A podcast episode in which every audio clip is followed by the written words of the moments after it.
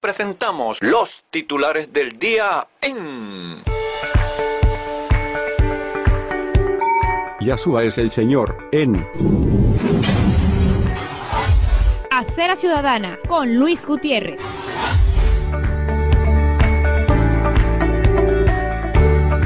Ahora en la web.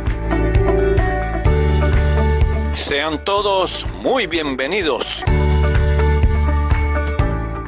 Dios les bendiga y muy bienaventurado día en el Señor Jesucristo. Aquí estamos de nuevo para, con el apoyo del colega y amigo de esta casa, licenciado Luis Vidal Cardona, ofrecerles los titulares informativos de este día, lunes 29 de noviembre de 2021. Comenzamos y pasan hasta un mes secos. En Maracaibo exigen a Hidrolago reactivar el servicio de agua potable. En Venezuela hay 251 presos políticos, denunció Foro Penal.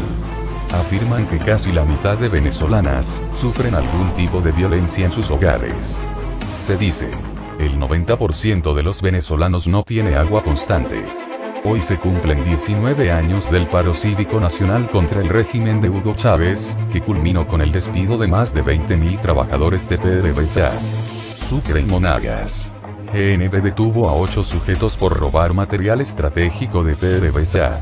A raíz de una serie de operativos realizados en los estados Sucre y Monagas, la Guardia Nacional Bolivariana, GNB, llevó a cabo la aprehensión de ocho individuos señalados de haber sustraído material estratégico de petróleos de Venezuela.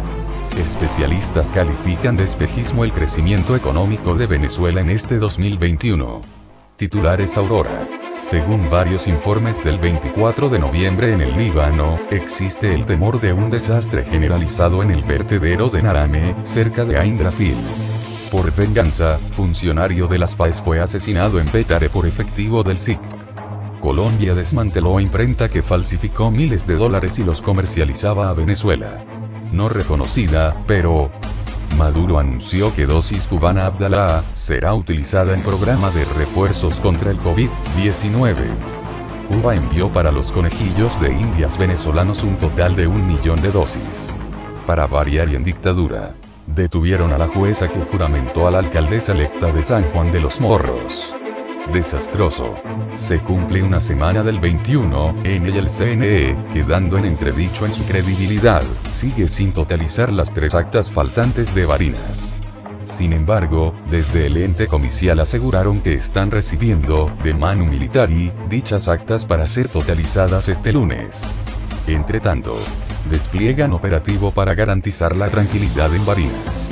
En medio de ese estado de cosas, el candidato opositor y que lidera el conteo de votos, Freddy Superlano, exigió a las autoridades del CNE, sensatez sobre resultados del 21, N, en esa entidad llanera. ¿En serio? Diosdado Cabello. Respetaremos los resultados en Barinas, pero, impugnaremos si es necesario. Titulares Aurora.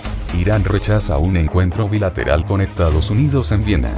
El gobierno persa confirmó que no se producirá un encuentro bilateral con los representantes estadounidenses en Viena, donde se reanudan las negociaciones para rescatar el acuerdo nuclear de 2015.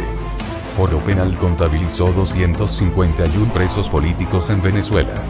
Nacen los comisarios políticos de la Revolución Cubasolana. Diosdado Cabello anunció la creación de una vicepresidencia del PSUV, para hacer seguimiento y supervisión a la gestión de gobernadores y alcaldes oficialistas. Virus chino de Wuhan, 2019 en Venezuela. Se registraron 650 nuevos contagios. Cotizaciones. Dólar oficial a 4,62 bolívares. Paralelo se ya 4,95 bolívares. Bitcoin en 54.351,90 dólares. El Hotel Humboldt en el Pico de El Ávila. Más un símbolo de estatus que una máquina de hacer dinero. ¿De verdad? Diosdado Cabello reconoció que el pollo Carvajal fue su mayor decepción en política. Recordó sus esfuerzos por rescatarlo de su secuestro en Aruba. Titulares Aurora. La policía de Kenia desbarata los planes terroristas de un iraní contra blancos israelíes. Perú sufrió la madrugada de este domingo 28 de noviembre un terremoto con magnitud 7,5 en la zona norte del país. El temblor, que se sucedió a las 5.52 am, horas locales en la zona selvática del Amazonas, tuvo una profundidad de 131 kilómetros según el Instituto Geofísico, además de darse de manera más específica 98 kilómetros al este de Santa María de Nieva en Condorcanqui. El sismo no solamente se sintió en Perú, sino que también afectó a las localidades ecuatorianas de Guayaquil, Quevedo, Durán, Quito, Cuenca y Santo Domingo, según información del medio El Universo. Esta sacudida, conforme a reportes más tardíos, deja por el momento en Perú un saldo de un muerto, 10 heridos y 580 damnificados. El movimiento telúrico derrumbó un templo que era considerado patrimonio histórico, así como afectó numerosos inmuebles y varias carreteras. Portugal anuncia inicio de confinamiento total en enero y decretará calamidad pública por nuevos casos de COVID-19. Hablando de conteo de votos. Xiomara Castro se perfila como la nueva presidenta de Honduras, en un lento conteo de votos que la impone sobre Nasri Asfura. Tensiones. Taiwán envió aviones de combate para repeler una nueva incursión de 27 naves chinas en su zona de defensa aérea. Titulares Aurora. Protestas en Jordania por el acuerdo con Israel para el intercambio energético.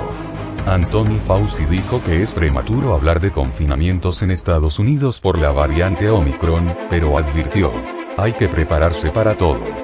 Japón cierra sus fronteras a viajeros de negocios y estudiantes, por preocupaciones sobre la variante Omicron. Cumaná, Estado Sucre.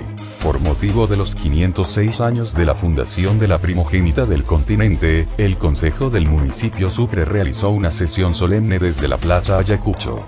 En la actividad fueron condecorados los músicos Juancito Rengel y Remigio Morochito Fuentes, por su aporte a la música y cultura de Cumaná.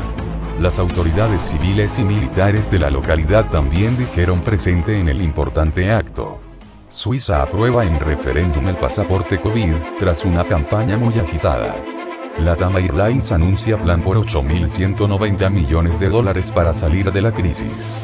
El tráfico en tiendas en Black Friday baja un 28% desde los niveles prepandémicos. Nueva York declara el estado de emergencia, ante el riesgo de posibles casos de la variante Omicron. Reino Unido convoca una reunión del G7 para tratar sobre la variante Omicron. Comité COVID en Italia. Omicron es más contagiosa, pero no parece más peligrosa. Murió Virgil Abloh, diseñador de Louis Vuitton. La prestigiosa feria Art Basel Miami Beach renace tras la pandemia en Estados Unidos. Deportes. Fallece a los 79 años de edad, Frank Williams, fundador de la escudería Williams, de la Fórmula 1. El venezolano Yangel Herrera marcó un golazo, que le dio la victoria al español frente al Real Sociedad. Béisbol profesional, resultados dominicales. Tigres 2, Tiburones 1, Leones 8, Cardenales 7, Águilas 13, Navegantes 4, Caribes 4, Bravos 3. Que tengan un excelente día bajo las alas del omnipotente Señor Jesucristo. Hasta la próxima. Los titulares del día se leen a través de Yahshua es el Señor, en Acera Ciudadana con Luis Gutiérrez.